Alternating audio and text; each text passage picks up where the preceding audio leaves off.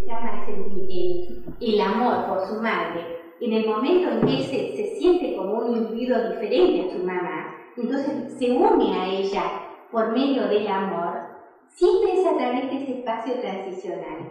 Es decir, hay un espacio de juego, de toqueteo, de caricia con la madre, que es ese espacio transicional, ese espacio intermedio, donde puede eh, producirse eh, la relación amorosa.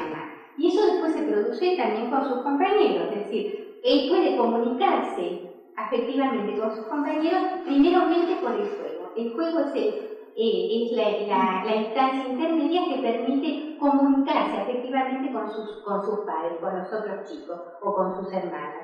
O sea que hablar de espacio transicional significa esto, más o menos, que para el amor no tiene que haber fundimiento, eso que se dice mi media naranja, o estar fundido pegoteado al ser querido, eso no es amor. En el amor tiene siempre que haber un espacio, un espacio donde puede uno jugar con el otro y que a la vez que separa, une, a la vez que, eh, se crea una cierta distancia, permite un una cierta relación. Y eso es fundamental para entender el amor. El amor no es un pegoteo, no es ser, eh, como se dice, culo en calzoncillo con la pareja, hablando mayor.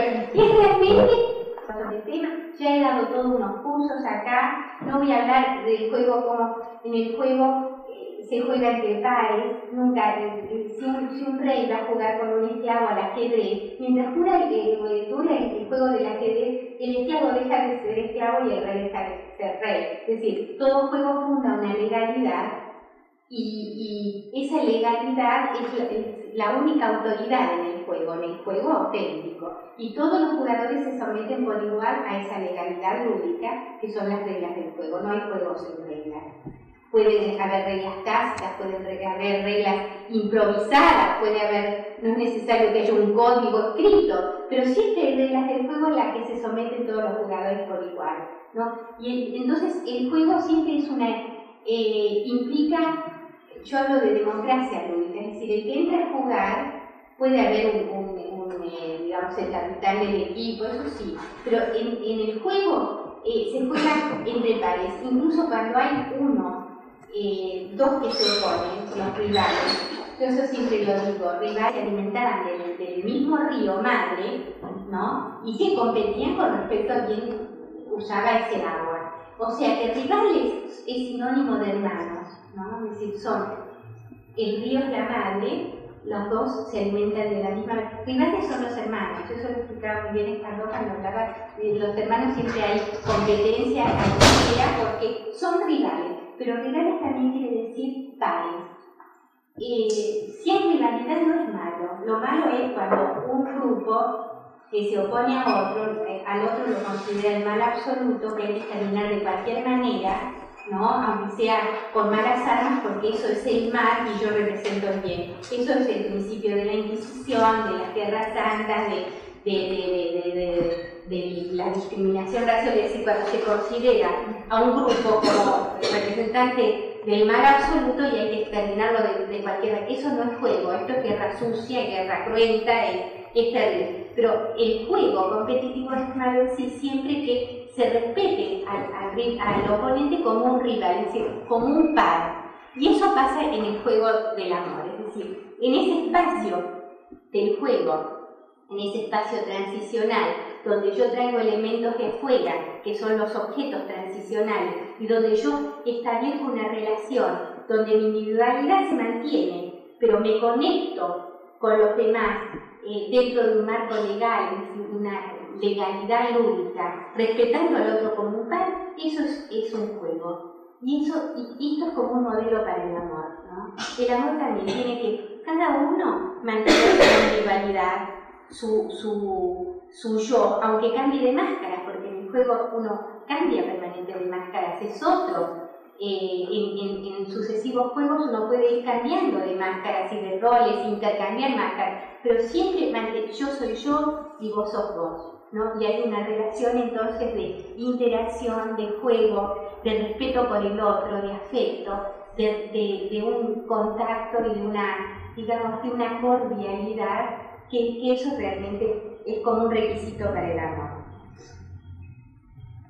Bueno, eh, siempre, siempre el contacto con el otro se da a través de un espacio transicional, llamémosle espacio sagrado, es decir, los, los creyentes de cualquier religión se conectan si los de abajo se conectan con los de arriba, los profanos se conectan con lo sagrado, siempre a través de un espacio transicional y de ciertas reglas de rituales, que es el, templo o, el espacio sagrado y a través de todo un ritual que permite relacionarse con el de arriba. Siempre, siempre la relación verdadera, la relación se, establece a través de esos espacios transicionales. Y eso es importante, tenerlo en cuenta para el amor, para no pegotearse y transformar el amor en otra cosa que no es.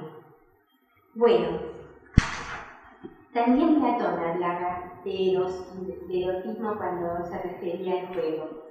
Él eh, decía, él define las leyes, es un, un diálogo enorme, inconcluso, donde él elabora todo un una especie de modelo de estado ideal a su estilo, y donde entonces eh, se ocupa de los juegos de los niños, incluso hace todo un, esquema de cómo los, chicos tienen que jugar por barrios, por, cuadras y, coordinados por instructores, qué sé yo, que dice que un chico que sabe jugar en la infancia va a ser un buen ciudadano en el futuro. Entonces el juego lo prepara para su función como buen ciudadano cuando sea un adulto. Fuera de todas las, cosas que tiene autoritarias Platón, él dice una cosa que está muy bien. Él, él, eh, define la relación del chico con su juguete. Y él dice que la relación de un chico con su juguete es una relación erótica. Erótica en el sentido de, que implica amor más atracción. El chico se relaciona.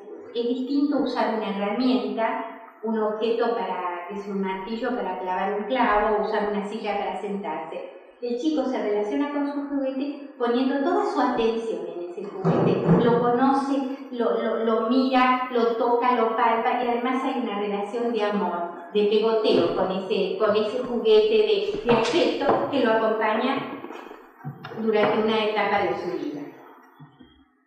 Bueno, y esto se ve muy bien. Yo estuve ahora en un congreso que me invitaron eh, un congreso internacional del juego en Candil, que organizó la Universidad de Candil, la Universidad del Centro, que se llama, y, y entonces hubo distintos talleres, gente. Había un, señor que se llama Elio Villarroel, que es un titiritero, que contó una experiencia que hizo en, eh, en el Instituto Montes de Oca, que es de Locos, y eran un grupo grande de, gente. Contó una cosa muy, triste, también mostró eh, todo un video muy lindo donde había eh, un experto en teatro, eh, otro que, que, hacía pintura, distintos artistas y artesanos que se ocuparon de, estas locas, de estos locos que estaban en el monte de Oca. Y él muestra su experiencia y la de otros, ¿no? Y este manejo continuo. Y uno ve primero a estos eh, enfermos, estos internados, eh, solitarios, cada uno con su manía, con su tic, caminando con una mirada perdida, casi parecen autistas, sin relacionarse unos con otros más que por la violencia, y de golpe aparece un titiritero y les muestra un juguete, les muestra, les, enseña a hacer con un pedazo de trapo, así una un juguete, y uno ve cómo esa loca, esa pobre loquita, se, se agarra con ese monigote de trapo y empieza a tener una relación con ese monigote. Es una relación de cuidado, la maca, eh, la mira, la mima, y entonces sale de su, de su interioridad. Ahí está muy bien eso del, espacio transicional. Sale de, su subjetividad y empieza a comunicarse con ese monigote. Ese monigote, que es el, juguete, se convierte justamente en un elemento medio único, mediador, que le permite a partir de eso poder comunicarse con los otros con el titiritero y con los otros enfermos. Y de golpe uno ve que hay miradas lúcidas, eh, expresivas, una mano que toca otra mano, una risa que, se comparte entre todos, entonces ya no se relacionan por la violencia y la agresión, sino que hay una relación afectuosa, amorosa entre, entre todos, a través del juego y del juguete. Eso es fantástico, ese video es para invitarlo, invitarlo a este hombre que lo trae, porque es fantástico y es conmovedor, es una de las cosas más conmovedoras del Congreso, ¿no? Lamentablemente, como él dijo, alguien preguntó, ¿y continúa esa experiencia? Porque es un video precioso, la Municipalidad de Buenos Aires y todo, y no, lamentablemente se cortó, se cortaron el dinero, no hay más dinero, eso duró hace dos meses, meses. Okay. Eso fue atroz, ¿no? En un país donde los ciclos siempre estamos empezando de nuevo y empezando de nuevo las cosas envejecen o se o abortan a mitad de camino y, se vuelve a empezar de nuevo y bueno, es, es una tragedia latinoamericana, no sé. Bueno, eh, pero ven bien, ¿no? Entonces, a través de ese ejemplo, tú también, eh, Eli Coramonge, que es un, muchacho que trabaja muy bien con talleres de juego, que ahora vive en España, él hacía experiencias en geriátricos y era la misma experiencia. Y él iba a los geriátricos así, no los geriátricos paquetes, iba a esos geriátricos municipales, qué sé yo, y hacía jugar a los viejos. Y él cuenta en un libro que, que, lo tiene inédito, pero yo tengo todos los originales ahí que él me dejó para que lo lea, que haga un prólogo y nunca se editó. Toda la experiencia en los geriátricos, que era una experiencia también de juego y amor, para despertar el amor. Y que era como de a poquito, la primera jornada, después a la semana siguiente volvía, y estos viejos con una mirada perdida, ya sin interés por nada, ya esperando la muerte, y poco a poco entraban en esos juegos y se, se los ojos y, y volvía la sonrisa a los labios y la carcajada y empezaba a aprender a con los demás a través del juego en una relación afectiva, amorosa y, y, y, que esas, y, otra cosa que tiene que ver con el juego y con el amor, el amor a la vida, ¿no? Y eso se veía muy bien en, en estas experiencias. Bueno, yo hablo medio desordenado por este tema, pero ahora voy a saltar a otro tema, que sería el tema de los juegos de. Eh, siempre existieron los juegos del amor, los juegos sexuales. Lo que pasa es que tradicionalmente, hace 50 años atrás, digamos, eh, estaba dividido la, la, la, casa, el hogar, el bullying, la esposa, la querida. El bulín, la querida, era el lugar de los juegos del amor. Con la esposa, el amor tenía un sentido utilitario, era para tener hijos, por lo general. Es un esquema, por supuesto que había excepción, pero era un esquema casi institucionalizado, ¿no? Eh, eh, eh, con la mujer, respetarla y un amor así severo, disciplinado, espaciado, y los juegos del amor estaban en ese otro ámbito que era el espacio de los juegos, era ese espacio transicional otra vez, era el gurí, hay un tango que dice pisito que puso Marple, piano, estera y velador, un teléfono que una vitrola que llora, viejos tangos de mi flor y un gato de porcelana para que no ayude el amor. O sea, que hay hasta una escenografía para el amor, que es distinta a la del hogar, una escenografía que era para el juego del amor, los juegos del amor y esa querida que estaba ahí metida y que servía para eso.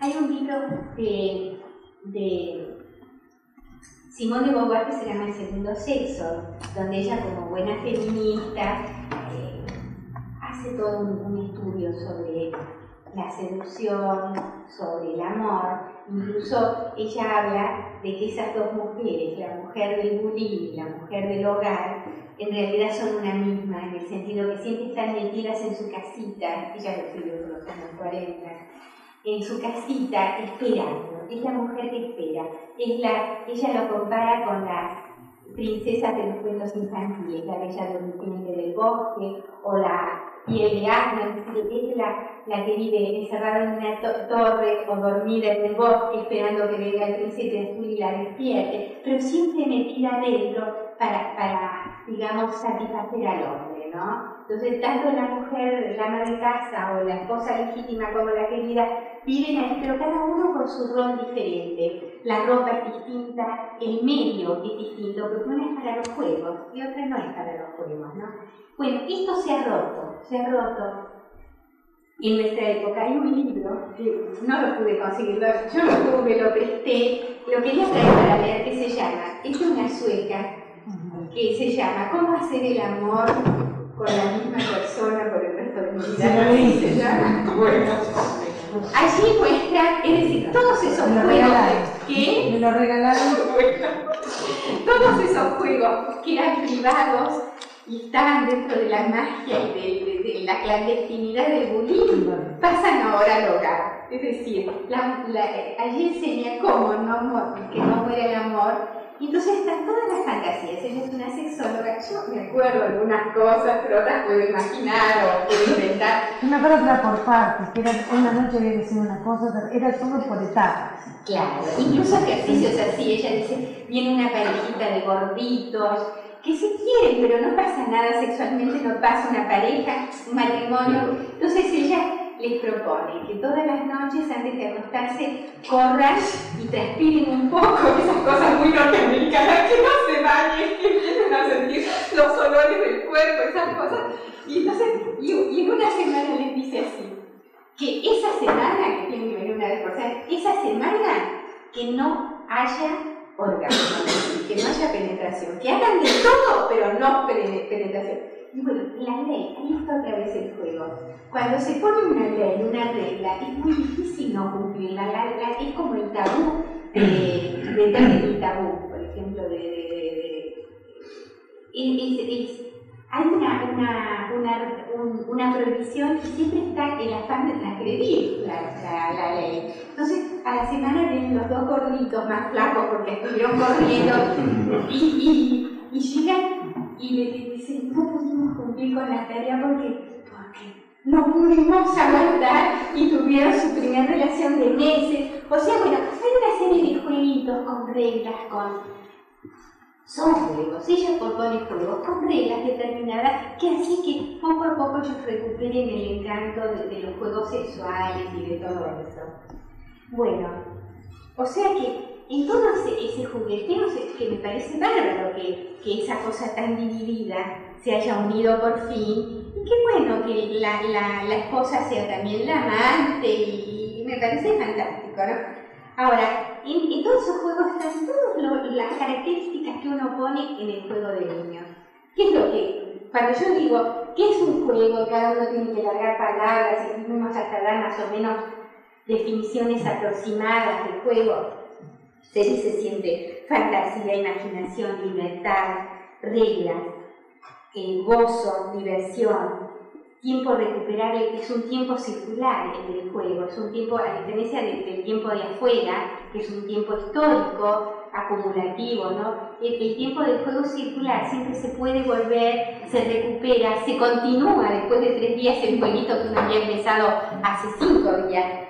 Bueno, eh, la gratuidad, es decir, no hay una finalidad en el juego. El juego es porque sí, se juega porque se juega que eso de las maestritas, las docentes que siempre le quieren buscar un contenido al juego o meterle, meter siempre el adulto eh, algo para que el chico aproveche el juego y saque un beneficio, que aprenda algo, porque jugar por jugar, bueno, todo eso no eh, estropea el juego, lo, lo, lo destruye. Lo importante es que el chico juegue porque sí, y que se divierte y se olvide del tiempo jugando y que lo goce y lo disfrute. Bueno, en los juegos del amor tiene que haber todo eso para que realmente sean juegos del amor. Considerar al otro como un par y no como, aún con los juegos sadomasoquistas, pero uno puede ser sano por un momento, masoquista en el otro, pero siempre como pares, como una cosa de mucho consentimiento, no obligando, como una eh, mutua aceptación a esos juegos, ¿no?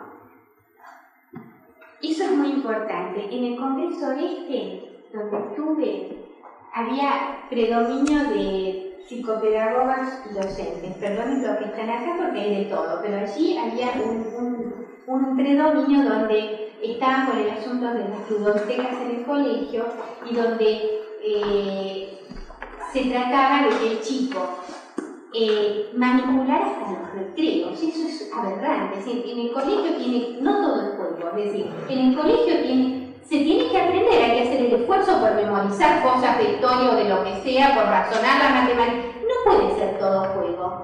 Y hay una paradoja, el juego se pone de moda, entonces empieza a invadir todo. Y entonces se convierte en otra cosa que no es juego. En lugar de sacralizar el juego y, que el juego sea cada vez más juego, esa invasión del juego, ese sacarlo de las casillas al juego, de, su ámbito, espacio, tiempo determinado, lo hace que se convierta en otra cosa y ya no hay lugar para el juego. Porque entonces lo empiezan a manipular los adultos. Entonces le enseñan a la mamá cómo tiene que jugar con el hijo. A los padres ser con nada, a los abuelitos y los padres con nada de juego con los chicos.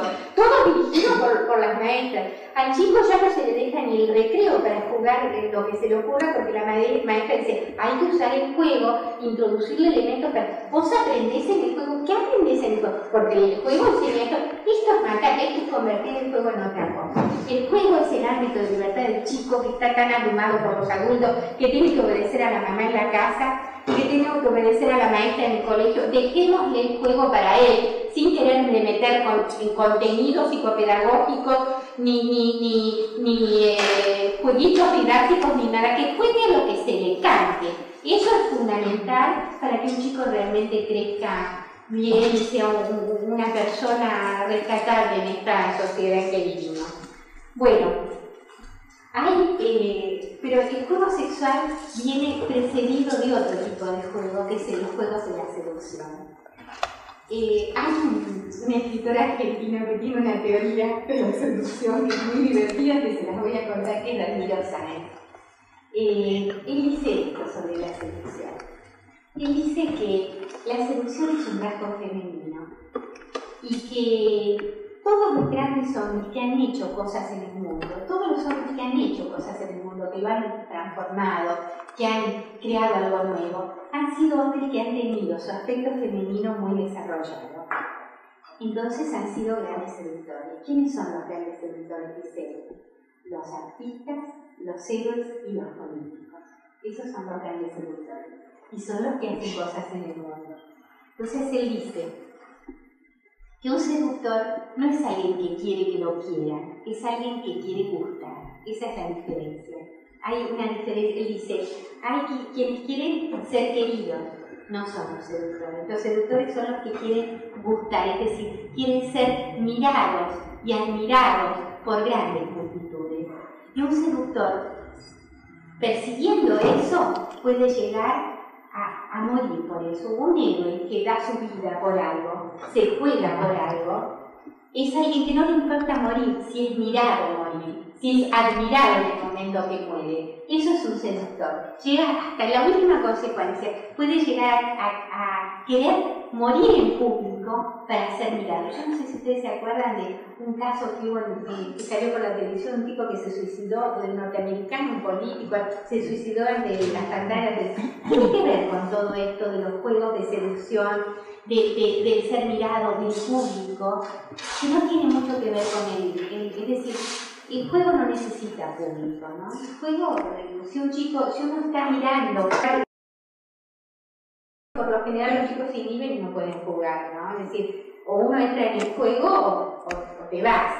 E, es el deporte, es ese tipo peculiar de juego, es el deporte que requiere, o el que también es una forma de juego, el que requiere un gran público. Pero en los, los seductores está eso, ¿no? Está eso de querer eh, tener un público para todo lo que uno hace. Y dice que un ejemplo, por ejemplo, el primer caso de violencia en, la, historia argentina fue el botín de las trenzas. El, motín de las trenzas. Y el motín de las trenzas dice que fue un hecho sangriento y terrible, fue por un hecho de coquetería, que no querían que eran los que, que, que, eran una regla que le querían cortar la trenza y se opusieron. es un poco frívola esta teoría, pero no está tan mal, no está tan mal con esto de la seducción. el seductor entonces es aquel que juega y se juega por gustar, permanentemente juega. Él dice, por ejemplo, dice Danilo Sáenz, San Martín y Perón fueron grandes seductores, ¿no? Jugaron, jugaron un papel, no es que no, tiene nada que ver con la hipocresía. El, verdadero jugador no es un hipócrita, el jugador es aquel que mientras juega se cree su personaje. Ese es el verdadero jugador. aunque en el fondo de su conciencia tiene, tiene eh, la oscura sensación de que esto es falso, ¿no? Es, es, de mentira, como dicen los chicos, ¿no? Uno sabe, es como cuando uno va a ver una película de terror, sabes que estás en la butaca, que lo que ocurre ocurre allá, y sin embargo te da miedo, te pones nerviosa, porque es así, hay esa ambigüedad en el juego entre creérselo y no creérselo. Es decir, uno lo cree, no hay hipocresía, uno lo cree. En el fondo sabe que es mentira, pero uno lo cree y es auténtico mientras está jugando. Eso pasa también con los juegos del amor, ¿no? Es decir, uno tiene que creer en el juego.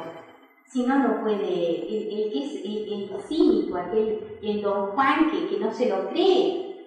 El don Juan se cree que está enamorado cada vez que, que aunque al día siguiente se enamore de otro, pero mientras está seduciendo y enamorando a la mujer se lo cree, si no, no podría darle, transmitir esa convicción. Eso es importante en el juego, no, no hay hipocresía en el juego, hay convicción. Bueno,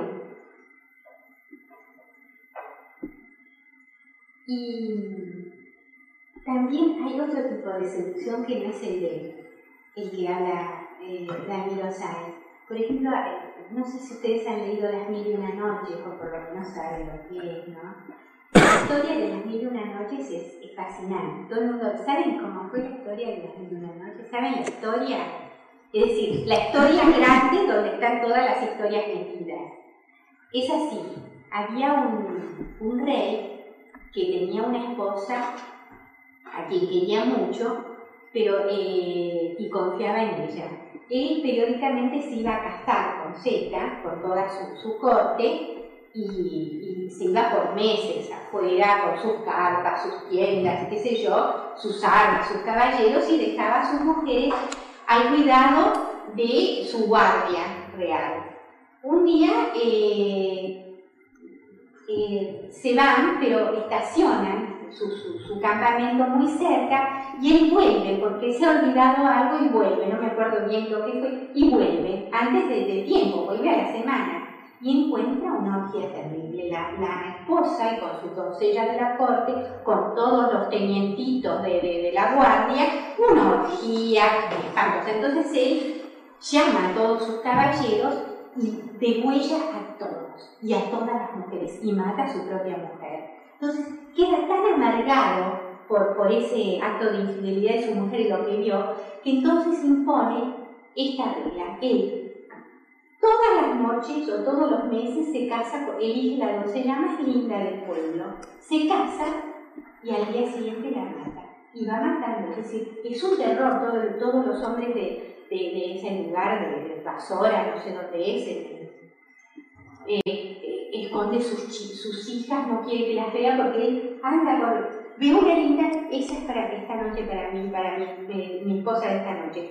La, la posee y al día siguiente la mata es la venganza. Entonces, la hija del visir, del rey, visir trabajaba para el rey, dice, es la primera feminista de la historia. Ella dice, papá, yo quiero que me presentes al rey por lo que quiero ser su propia esposa. Dice, pero no, hija mía, eres tan hermosa. no, yo quiero que, pero ¿por qué? Porque yo tengo un plan para salvar a las mujeres de mi pueblo. Es una, es no sé. Bueno, entonces ella, eh, el padre no quiere, pero está tan decidida que al final realmente se la presenta y la elige como esposa. Entonces ella empieza esa noche de bodas, antes de que él la posea, empieza y dice, yo sé contar historias muy hermosas, y dice, cuéntame una, y ella empieza a contar una historia, y son las historias de la niña, ¿no?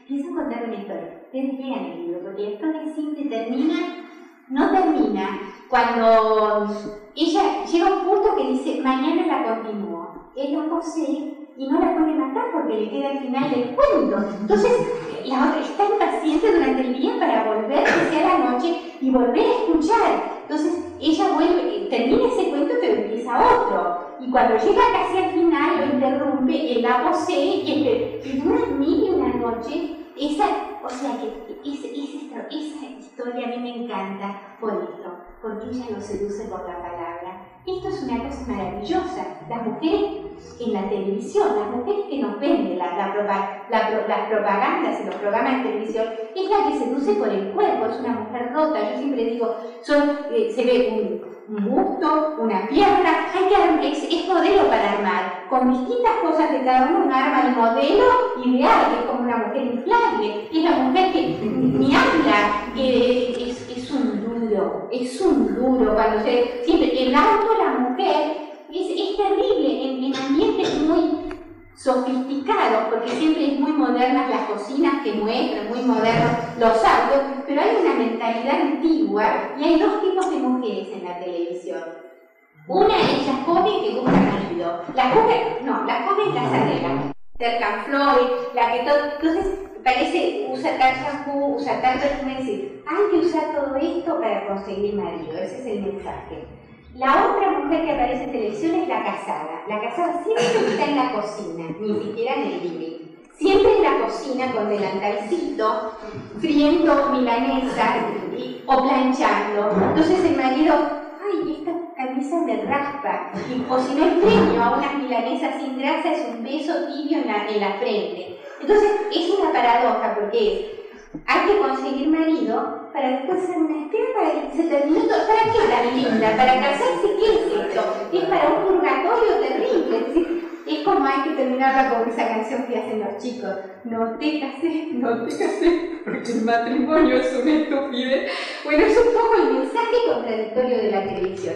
Y frente a eso, tantos siglos antes de Cristo, no sé, se escribe Sherazar donde aparece una mujer que seduce a un rey y salva a, todas las mujeres de su pueblo por el don de la palabra. No porque era la más linda, ni tenía las tetas más hermosas, ni nada, ni que era más joven. Era por el don de la palabra lo seduce. Llega a las mil una noches, y ella tiene un bebé. El final se casa con ella, termina todo bien, tiene su bebito, se casan, son felices para siempre. Eso es una maravilla, como la seducción no pasa solamente por el cuerpo, ni por, por, la, juventud, pasa por otras cosas. Y eso, mira, tantos, tantos siglos antes aparece una seductora por la palabra y por la inteligencia y por el arte de narrar cuentos. es maravillosa, esa historia es maravillosa.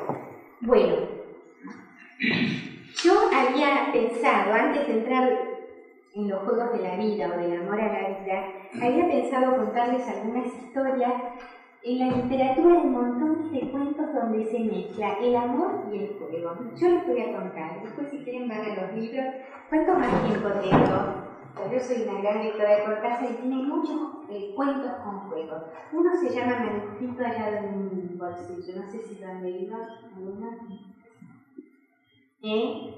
Bueno, este cuento es un cuento muy lindo, ocurre en los subterráneos de París, en, el metro de París. Es un muchacho no sé que anda mucho, yo no sé si los que han estado en París, los subterráneos es una red enorme, mucho más que en Buenos Aires. Uno puede ir a cualquier lado cambiando tres veces, de, es, es, toda una red que comunica todo. Uno puede pasarse horas viajando en, en, eh, por los subterráneos de París. Entonces, el juego que él inventa es este. Él busca a la mujer de su vida. Entonces inventó un juego para encontrarla.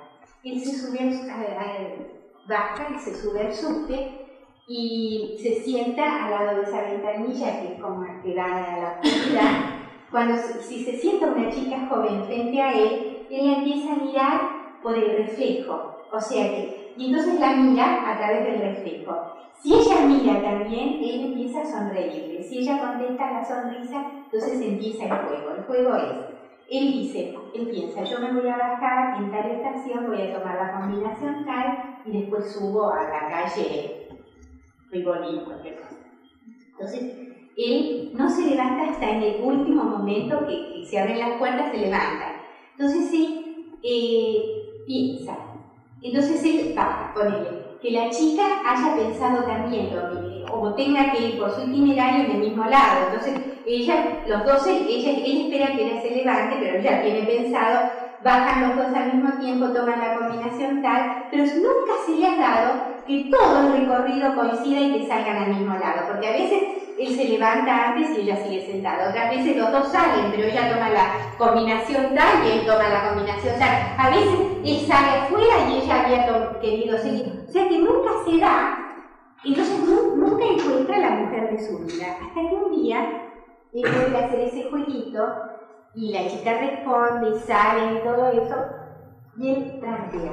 Le gusta tanto esa chica, tanto, que trampea el juego. Entonces, él no pensaba salir, pensaba tomar, pero ve que ella sale, sube por las escaleras para salir y él va detrás. Entonces la encara, le toma un café, ¿no? y empiezan a salir, salen, salen por muchos meses. Y es realmente la mujer de su vida. Se llevan bien en todo, coinciden, se adoran, hay magia, sexo, todo. Pero llega un momento en que siente que han cambiado el juego que ha, eh, violado la regla de su juego, no puede estar feliz con eso. Entonces un día que ellos caminan por no sé dónde, un cementerio, a las afueras, y, y, él, la, la, esa escena es muy linda, esta noche, ella, ella está apoyada contra la pared, el paredón, y él le dice, mira, te tengo que confesar que no puede, mira, tengo que confesar, que y le cuenta todo el juego, que ella no sabía. Le cuenta todo el juego y cómo él había imaginado y todo, y cómo él trampió la, la regla solamente porque se había enamorado por de primera vista de, de golpe de, de, de ella. Entonces ella, en lugar de decirle, bueno, todo está bien, se engancha ella con el juego. Entonces dice, no, no, no, dice, vos cambiaste, tenemos que empezar todo de nuevo. Pero no, dice, si nos, nos queremos, nos conocemos, hace meses que salimos, ¿por qué empezar todo de nuevo? No, no, porque tiene que, el juego tiene que darse bien. Entonces no quiere saber nada, se despide y decide no verse eh, hasta que se vuelva a repetir todo. Entonces él viaja, pide licencia en su trabajo para viajar más horas en subte para provocar el encuentro con ella y ella también, y no se encuentra, no se encuentra, el, encuentro termina.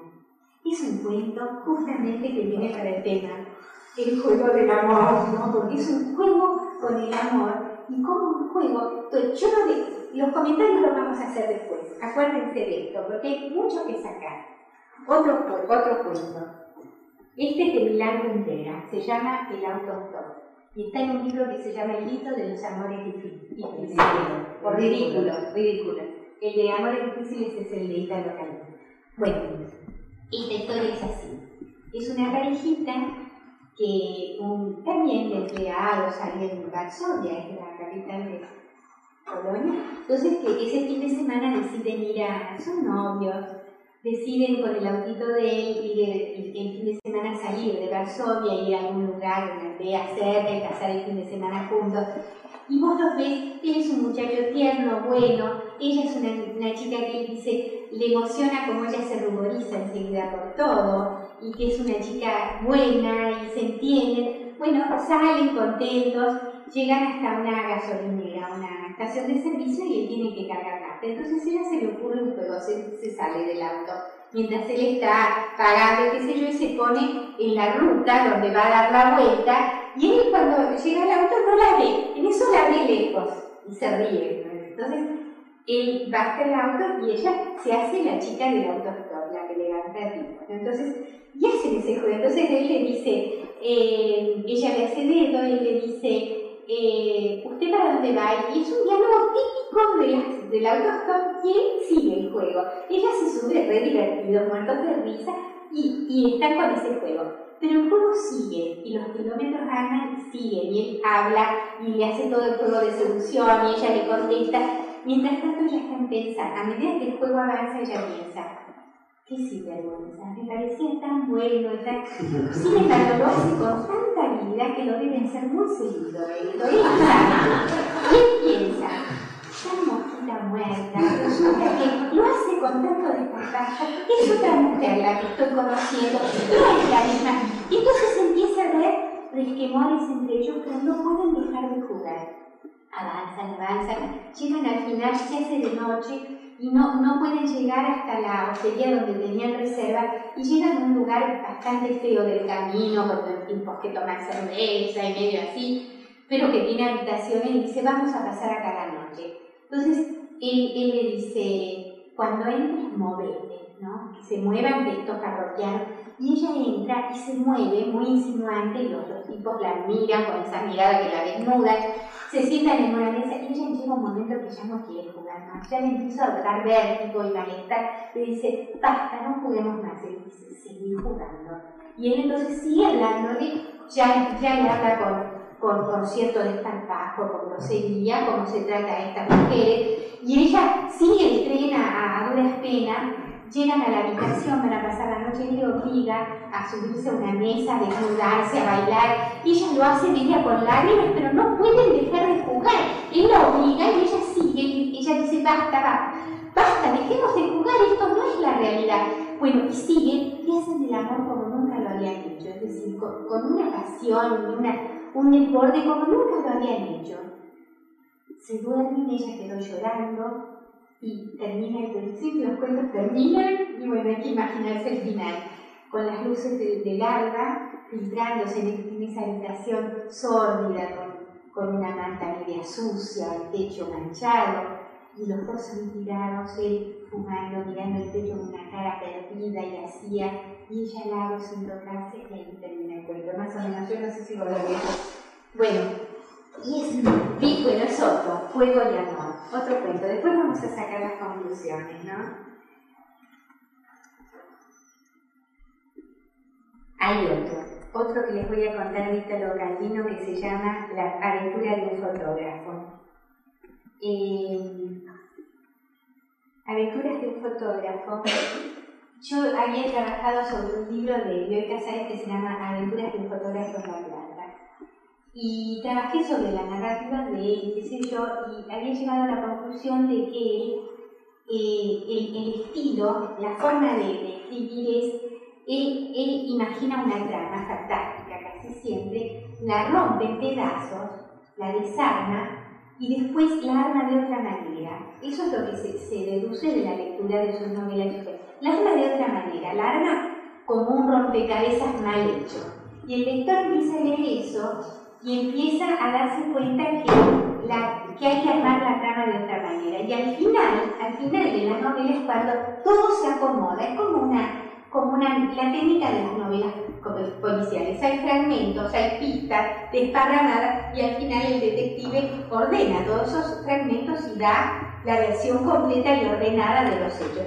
Eh, Bioy Casares, que es un gran admirador del, del, del eh, género, eh, del género policial, arma así sus novelas fantásticas también. Desarma, descuartiza una trama que la tiene muy ordenada acá y presenta los fragmentos así, sueltos al, lector. El lector lee no entiende nada, no entiende, pero eso estimula, todo rompecabezas, todo el, el, todo caos estimula al orden. El, el, impulso de jugar a rompecabezas es eh, eh, transformar esos fragmentos insignificantes, significado, cada pedazo los tiene en una totalidad que lo signifique o lo resignifique a todos. ¿no? Y eso es lo que pasa en una novela policial y lo que pasa cuando uno lee las novelas católicas. Y lo curioso es que una novela de Bioy Casares se llama Aventura de un fotógrafo en La Plata. Y yo había visto cómo a veces se atan las cosas. Había visto un corto italiano por la televisión que nunca más se dio, porque yo después hablé a la tele, quería ver con el nombre del autor, nada, nada, que era una historia así, parecida. Que, y después, un día que yo viajo a, a ¿cómo se llama ese pueblo que queda en, eh, en Uruguay, que hay que ir con, con barco? No, bueno, los que me invitaron, no sé qué dónde y, y, y, y, me regalan el libro, el, el libro de los amores difíciles de Italo Calvino y encuentro este cuento que se llama Aventura de un fotógrafo y me doy cuenta que, que fue llevado al cine y que yo había asociado con, con, o sea que se me juntaron todos los pedazos sueltos que yo había, que yo tenía, ¿no? Bueno, este cuento es así. Todo empieza en una, en una casa alquilada, casi sin cuadros, sin nada, casi sin muebles, donde se instala un fotógrafo profesional con su modelo, que es además su amante. Y él hace una experiencia fotográfica. La fotografía insistentemente, incluso tiene en el baño cámaras ocultas que ella va al baño, se sienta en el inodoro y le fotografía al baño de, que está en la cocina. O sea que él incluso se va, pero las cámaras siguen fotografiándola obsesivamente a esta chica, a esta chica que es esta modelo. ¿Y, y, y qué le hace esa experiencia? Lo único que ves en esa casa casi vacía son esos cuerdas con las eh, donde con los, con los broches el fotógrafo tiene todos los revelados y qué sé yo, ella, un ojo de ella, una cara, eh, ella sentada, ella así, ella pensando, ella cocinando, ella se harta, se harta de ese encierro, de esa obsesión y empieza a salir en ciertos momentos y se ve con un hombre y se besa, y él sigue obsesionado fotografiándola, besándose con otro, la sigue. Sé que es una obsesiva, o sea que ella un día se harta de todo, junta sus cuatro trapos, hace su bolso y se manda a mudar. Y queda muerto de amor. Queda tirado en la cama, no come, barbudo, roña alrededor, se comió todas las latas que había. Habrá pasado una semana, dos semanas del dolor, de la angustia, del amor fracasado, hasta que un día se levanta mejor, se afeita, se da un baño y empieza obsesivamente a sacar todas las fotos que ella hacía, contarlas en pedazos y agarra esas bolsas de consorcio y empieza a llenar con los pedazos de todas las fotos que le sacó a ella. Asunto terminado, esta es una historia terminada. Y resulta que en una de esas que llena y, las va arrojando a la calle porque no hay los basureros. En una de las bolsas eh, que está acomodándolo para hacerle el nudo, y así y ve un pedazo de una foto donde se ve una, una, boca de ella, otro un pedazo de un hombro, otro de una escena. Y empieza a enloquecerse con esto porque es la cara de saca los pedazos y empieza a hacer fotomontaje, y empieza a fotografiar los fragmentos cortados donde él arma otras cosas y empieza a fotografiar y, otra vez a revelar esas fotocomposiciones que él hace, ¿no? Bueno, esa es la historia, esa es la historia de un juego, de una obsesión, de un amor. Bueno, paro aquí porque si no, no va a haber tiempo de analizar. Bueno, ¿cuáles son las características de las historias?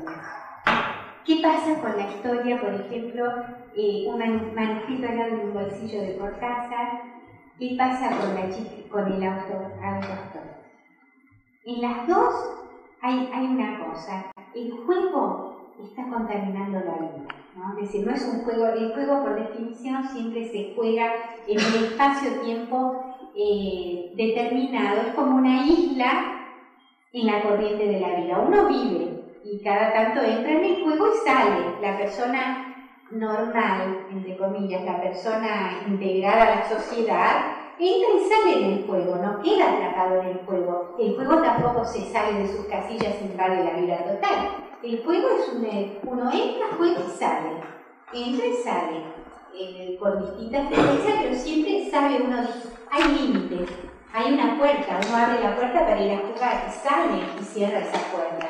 Cuando el juego invade la vida, hay gente que no puede salir del juego, son los adictos al juego, el que entra a la ruleta o juega por ahí y no puede salir hasta terminar. Eh, la única forma de salir a veces es el suicidio, la muerte la única forma de salir del juego. Es cuando uno entra en el juego no puede salir. Pero ¿qué pasa en estos juegos donde no es eso? Es el juego que invade la vida. El juego que está imponiendo sus reglas a la vida misma en, el manuscrito hallado en un bolsillo, el juego impone las reglas a la vida. No es que el juego impone las reglas al juego, el juego impone las reglas a la vida. Porque él, él, él encuentra, inventa un juego para encontrar la mujer de su vida. Y cuando la ha encontrado a través del juego, aunque él haya violado una ley, él eh, no se encuentra, no se siente satisfecho ni ella tampoco y tienen que volver al juego para, para que eh, el juez imponga las reglas a la propia vida. Eso es un, fenómeno como para pensarlo y analizarlo. En el, en el cuento de Kundera, ¿qué es lo que pasa? Es también un juego del que ellos no pueden salir. El juego, el rol, es decir, uno entra en el juego y es otro. Es como el llanero solitario, el zorro, Batman, que el zorro necesita ponerse su disfraz, agarrar su juguete, subirse al caballo y hacer otro. Si empieza a jugar y cuando empieza a jugar, es decir, cuando agarra sus juguetes se convierte en un jugador. Y cuando empieza a jugar es otra persona, tiene una audacia, una valentía que no tiene, eh, ¿cómo es que se llama en su vida real? el zorro Diego de la Vega. Es otra persona, la mujer maravilla.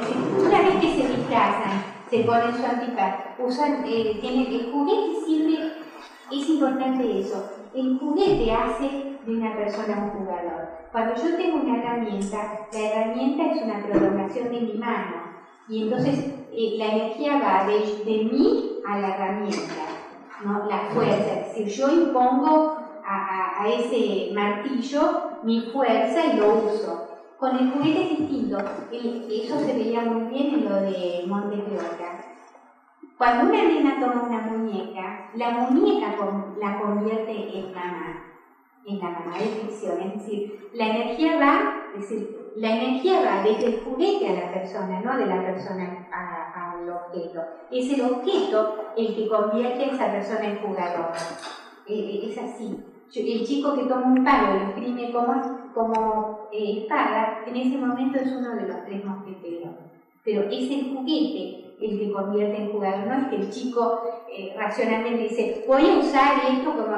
No, en la medida que el chico descubre cualquier cosa que puede usar como juguete, cuando quiere el juguete en la mano, se convierte en un jugador. Esa es la magia del propósito del juguete. Bueno, aquí, eh, ¿qué pasa? ellos entran en un juego, esa parejita, y no pueden salir de ese rol, no pueden salir, quedan atrapados, ella es la que más quiere salir. Pero no, incluso ese juego contamina la vida, porque crea resquemores, crea dudas, crea una, eh, una desconfianza que no existía si no hubiera, habido, no hubiera existido si no hubiera habido el juego. El juego descubre otras facetas de uno mismo, el juego es revelador también. Es decir, no es que uno eh, durante el juego eh, se hace pasar por. Uno muestra en el juego aspectos de sí mismo que están dentro de uno, que es uno mismo. Es como eh, dice Mario Burbinder, que es el director del Instituto de la Máscara, y dice que la máscara, es decir, el juego permite sacarse las máscaras cotidianas. El, juego es el mascarador porque nos permite, uno en la vida cotidiana juega juegos Cuanto más juegos juguemos, más vivimos mejor. La gente más pobre, más estereotipada es la que menos juegos juega en la vida cotidiana. La que usa dos o tres máscaras. De ama de casa, de madre y de empleada no sé qué. O de ejecutivo, y hay gente que usa una sola máscara. Hay gente que es un abogado y uno lo ve jugando al tenis y te das cuenta que es un abogado y, y está en una reunión y te das cuenta que es un abogado y está en bueno, hay gente que tiene una máscara, no se la puede sacar nunca, tiene una sola máscara. Bueno, el juego permite sacarse esa máscara. Cuando yo me pongo una máscara, cuando yo entonces descanso de esa máscara cotidiana y puedo ser otro que están dentro mío, porque uno es mucho, es como una cebolla. Uno saca una cáscara y hay otra cáscara. No hay un rostro distintivo, eso que dicen, ay, desenmascarar la verdadera identidad, el, el verdadero yo. No hay un solo yo, somos múltiples, somos infinidad de, cosas. Es como la gente cuando se enfrenta en un momento de peligro, en una situación límite, a veces un cobarde se muestra como un valiente y un valiente es, es decir, siempre uno muestra otra imagen porque es una situación nueva, una situación de juego que saca otro rol dentro de uno, ¿no? Ellos ella era en potencia esto. Era como podía ser una santa, una virgen, podía ser una monja, una prostituta, eh, una intelectual. Todo esto está dentro nuestro. En la medida que podemos sacar más de nosotros mismos, la vida es más rica, se vive mejor, se vive más, más eh, plenamente, ¿no? Y, en este juego es como ellos entran en un juego del que no pueden salir. Y ese juego contamina la vida. Es decir, de, alguna manera se rompe algún algún límite se rompe y, eso invade y ya nunca más va a ser lo mismo. Ellos son otros, ¿no? Bueno, eso es, un poco las cosas, no se puede analizar mucho, yo pienso que queda como una inquietud las relaciones entre la vida, el juego y el amor, ¿no? En la aventura de un fotógrafo de Italo Calvino también, eh, el juego a veces mata el amor porque es un juego tan obsesivo que no puede salir de, sacarle fotos, ella se harta y se va. Pero a la vez el juego hay locura del amor, que es otra vez ese juego de armar y desarmar que descubre y que de golpe locura, locura del amor. Bueno, se me fue mi manager. ¿Cuánto tiempo tengo para...? Me parece que se fue. ¿Ya? Bueno. ¿Quién haga algo para...? ¿Eh? No sé si tienen ganas de seguir un poquitito más y hacemos después el intervalo. Hacemos el intervalo. ¿Eh? En español hace años, que se llamaba no, es bueno que el hombre esté solo. Y que era un hombre que era un ejecutivo de una empresa muy importante, que se casa muy enamorado y la, la mujer muere en un accidente en la luna de miel. Él queda tan dolorido que se claustra antes de conocer a otra mujer que un día compra una, una muñeca inflable. Una muñeca inflable extraordinaria que hasta tiene disquet o discos que, que hablan, dicen cosas. Y entonces tiene una doble vida. Por un lado es un ejecutivo exitoso, un hombre que se maneja muy bien en el, nivel de la, de la empresa, qué sé yo, y por el otro lado tiene esa vida clandestina, secreta, con esta muñeca y le compra medias, compra ropa exterior, vive un romance, la sienta, hasta la lleva con el auto de noche a un, a un parque a,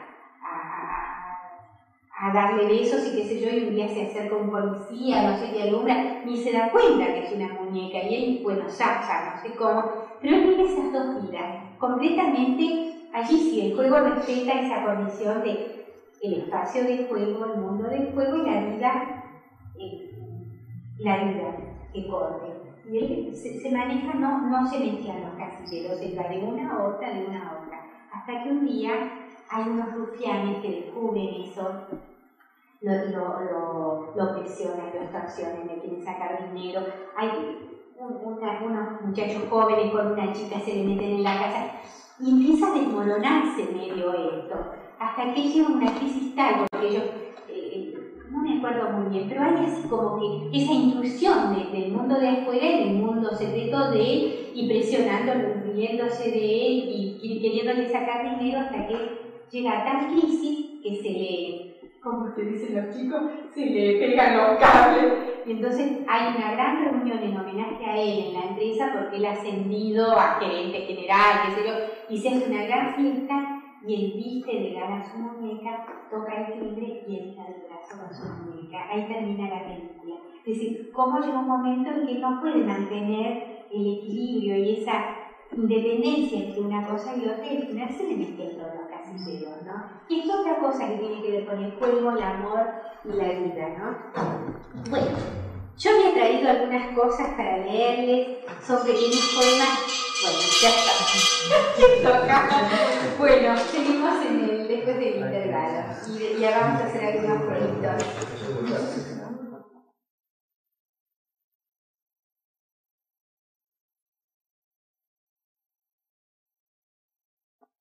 De, de los juegos de la vida, los juegos del amor a la vida, brevemente, porque hoy estuve charlando con Pablo Sevilla y me conté un poquitito cómo él inició este, este, ciclo y bueno, para estar un poco con lo que él estuvo hablando, estuvo charlando con ustedes. Eh, sobre los juegos de la vida, ¿no? O los juegos del amor a la vida, que es más o menos lo mismo. Eh, hay un libro que, que da la risa, de Lin, Lin La importancia de vivir, que estuvo muy de moda hace muchos años y es un libro que hay mucha pavada, pero hay cosas, algunas que pueden ser, yo digo que hasta de una mala película o un mal libro siempre uno encuentra algo que puede servir. Y en este libro eh, habla de la vida y dice que el objeto de vivir es gozar de la vida. El objeto de vivir es vivir no hay otro objeto, ¿no? El objeto de vivir es vivirla, vivir bien, ¿no? Y que sería lo mismo que decir, el objeto de vivir es jugar, jugar la vida. Y hay una diferencia entre jugar y jugarse. Esas dos palabritas que están en el lenguaje de casi todos los idiomas, hay una diferencia muy grande y tiene que ver con esta, esta etapa, de este, este etapa de la historia que estamos viviendo, del fin de las ideologías y de una serie de cositas que se hablan que nadie sabe muy bien qué es y que se bandean para un lado y para el otro. Y que bueno, tal vez yo pienso que pensar en esto y decirlo me permite para aclararlo, para aclararlo. Yo soy de la generación de la izquierda de los 60, donde uno ha vivido eh, también toda la dictadura militar y toda esa izquierda ilusionada eh, de las utopías de, los años 60. Y bueno, y uno se enfrenta ahora eh, con, un mundo, con, una serie de cosas que se han caído y bueno, tal vez conversando un poco uno aclara, no hay que quedarse con, lo que uno escucha o lo que uno lee en los diarios o esas frases eh, muy esquemáticas, porque la, realidad nunca es tan simple como aparentemente aparece en algunas frases en algunos diarios. Bueno, la diferencia entre jugar y jugarse. Eh, jugarse es un verbo transitivo y como tal es como lastimarse. ¿no? Una cosa es lastimar. Lastimar es ejercer una acción sobre otro. Lastimarse es ejercerla sobre uno mismo, es decir, es una acción centrípeta. Es, jugarse significa ser jugador y apuesta al mismo tiempo.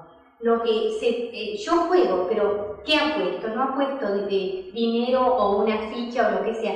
Me estoy apostando a mí mismo, o mi honor, o, mi, propia vida, ¿no es cierto? Algo que, me pertenece lo estoy aportando. Eso es jugarse. Además, eh, en, el en el juego de jugar, uno está conjurando el tiempo. Es decir, mientras yo juego, hay como una cancelación del tiempo histórico. Yo entro en un juego y, es un, y el tiempo es repetible, recuperable, circular, eh, yo me olvido del, tiempo que corre y olvidarse del tiempo es bueno de vez en cuando, porque el tiempo nos lleva inexorablemente a la, a la muerte. Olvidarse un poco de que el tiempo histórico nos lleva a la muerte es poder disfrutar un poco de esta eternidad, entre comillas, de ese instante que nos ha sido otorgado. En cambio, eh, los juegos, si los juegos de la vida, si los juegos son juegos eh, de conjurar el tiempo, jugarse no conjura el tiempo sino que lo acelera. El que se juega está acelerando el tiempo hacia un final temido y deseado al mismo tiempo. ¿no? Yo me juego por, mm, por algo, yo estoy esperando ese instante en que se va a definir, o gano o pierdo, o me muero o me salvo, o pierdo todo o gano todo. Eso es jugarse, ¿no? Es, es, al revés, es una aceleración del tiempo en lugar de una conjuración o un olvido del tiempo. Además hay otra cosa. los juegos dan sentido a la vida, es decir, los juegos, dice bien Casares, en la vida nos pasamos jugando y si no jugamos nos aburrimos y hasta, hasta, hasta podemos llegar a suicidarnos. Es decir, en la vida permanentemente estamos jugando a esto, a lo otro, y, los juegos de la vida cotidiana son los que le dan sentido, significado a, la vida. Los juegos de jugarse, en cambio, le dan sentido a la muerte. El que se juega piensa que puede morir y si muere, su muerte va a tener un sentido su muerte va a tener un, sentido. Muero por tal cosa, muero, muero por tal otra, ¿no? Bueno, esa es la diferencia entre jugar y jugarse. En el tango, por ejemplo, se, se valora el jugarse y se desvaloriza el jugar. Juega el gato Maura con el mísero ratón, dice el tango, ¿no? Es decir, el que juega es un tipo eh, frívolo, es un tipo que, que, no tiene sentimientos serios, es alguien que aprovecha a la gente, eso es en el tango el que juega. En cambio, el, el que se juega es de una sola pieza. Ahí está otra frase que una sola pieza, cuando dijimos que lo bueno no es ser de una sola pieza, es poder ser muchos en uno. El que se juega de una sola pieza es el, hombre cabal, el varonil, el que sabe vivir la vida como un macho, eso es el que, se juega. ¿no? Hay un sentido trágico en el tango, hay un sentido trágico de la vida, justamente con toda esa machaca sobre el, el fracaso.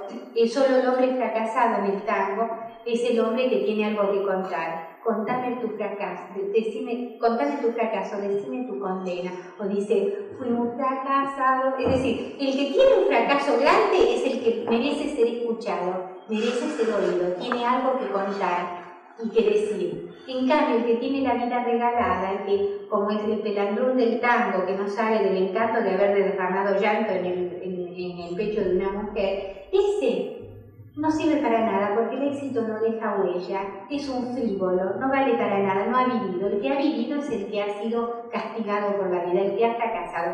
Ese, esa filosofía del tango se, se refleja en eso, en esa concepción del jugar y del jugarse. El jugarse tiene sentido. Se juega uno por una mujer, se juega por un ideal. ¿no? Eso, eso tiene sentido, es decir, perderlo todo por algo. Y esto tiene que ver un poco también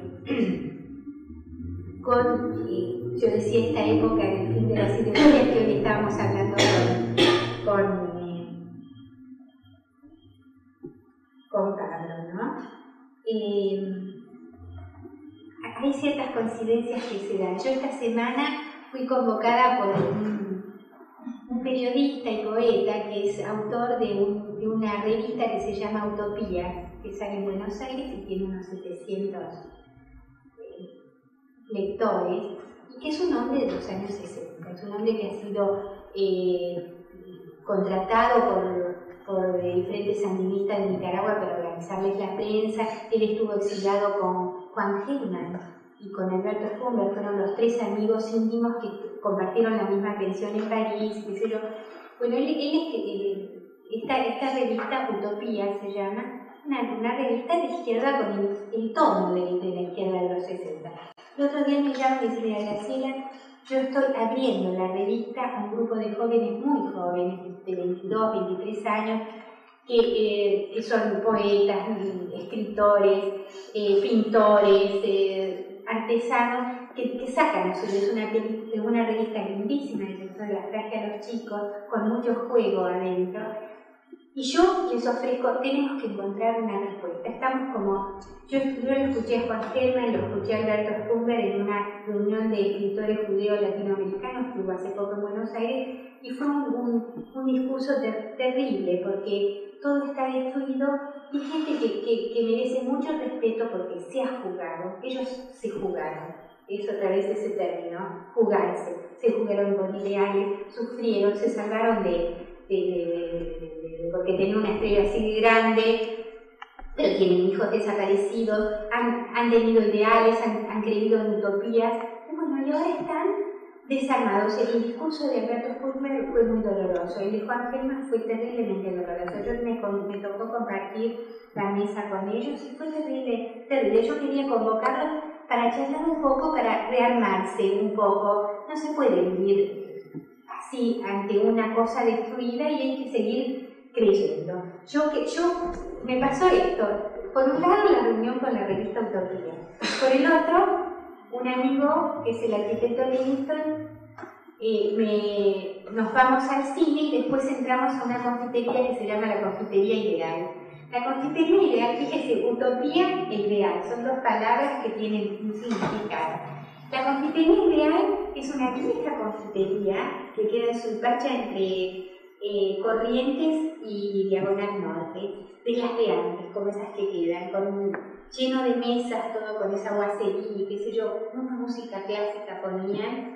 Y en ese mar de mesas y sillas estábamos los dos solamente tomando una cerveza y era delicioso estar adentro pero era una cosa que no había nadie, el mozo viejo que debe ser 40 años que, está en la misma confitería, y era, era casi, yo decía, si, si nos hubiera filmado nuestro amigo allá, era para una película, una película postmoderna, no sé, nosotros dos solos en esa enormidad, en esa, de, de otro siglo, con esa música, tomando una cerveza en la confitería ideal.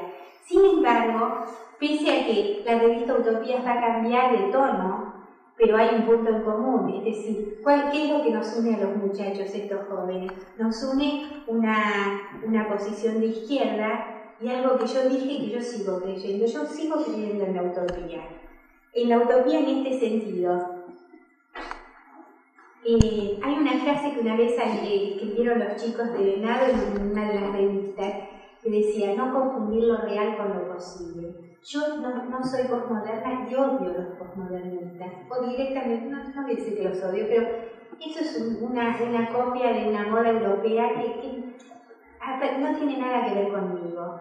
Eh, yo pienso eso de no confundir lo real con lo posible significa que lo posible es aquello que es el fruto de la ilusión, de los sueños, del deseo, de todo lo que uno fabrica con su imaginación. Es decir, son los juegos, son los juegos eh, de la imaginación.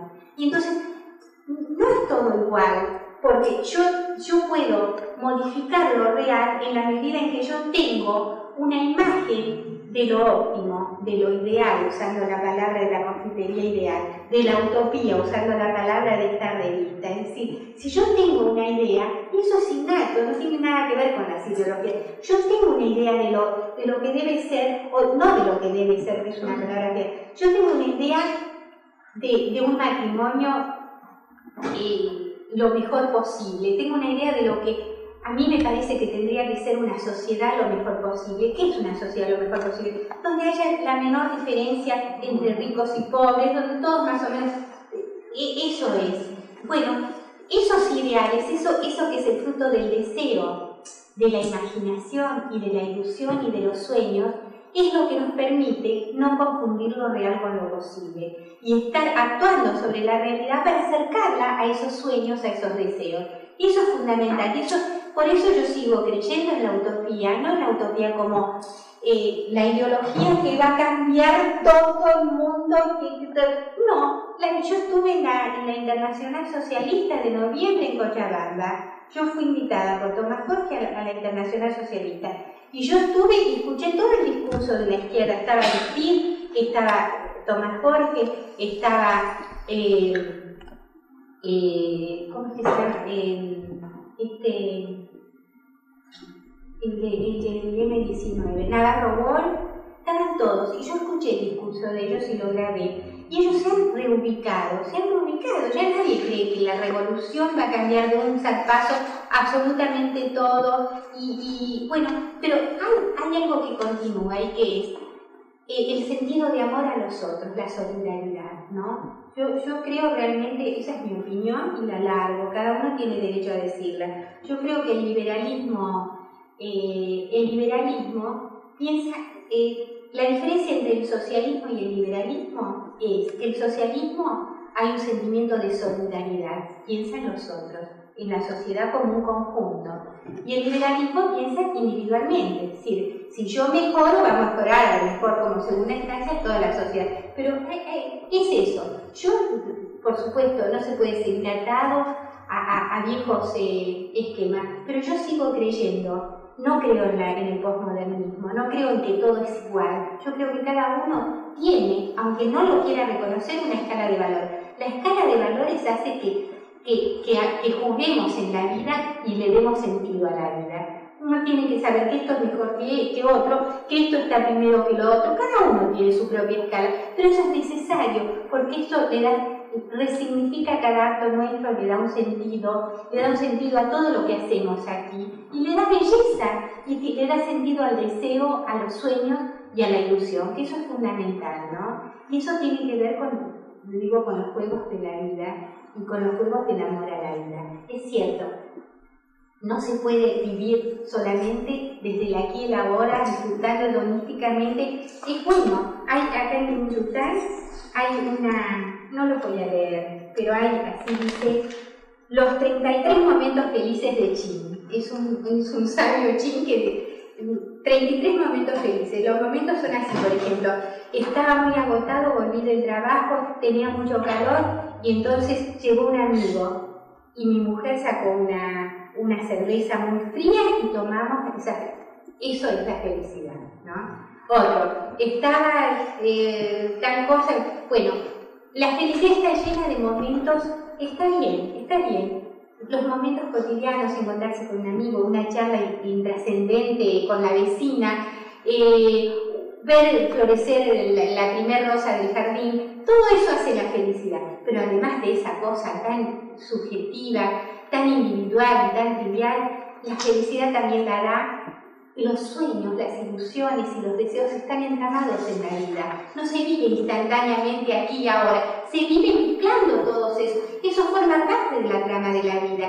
y entra dentro del juego de la vida. Yo no puedo vivir instantáneamente aquí y ahora disfrutando de, del cafecito que recién me tomé, está bien, yo lo disfruto, pero también lo que le da un disfrute mayor y una felicidad mucho más plena a la vida es cuando está entramada con los sueños, los deseos y las ilusiones. Y eso entonces allí entra la utopía, allí entra el ideal, allí entra todo eso que el postmodernismo lo ha... Eh, y esos son para mí los verdaderos juegos de la vida, ¿no? Eso es mío, ¿eh? Pueden no compartirlo. Bueno, ahora vamos a jugar un poco. ¿Eh? ¿Quieren jugar?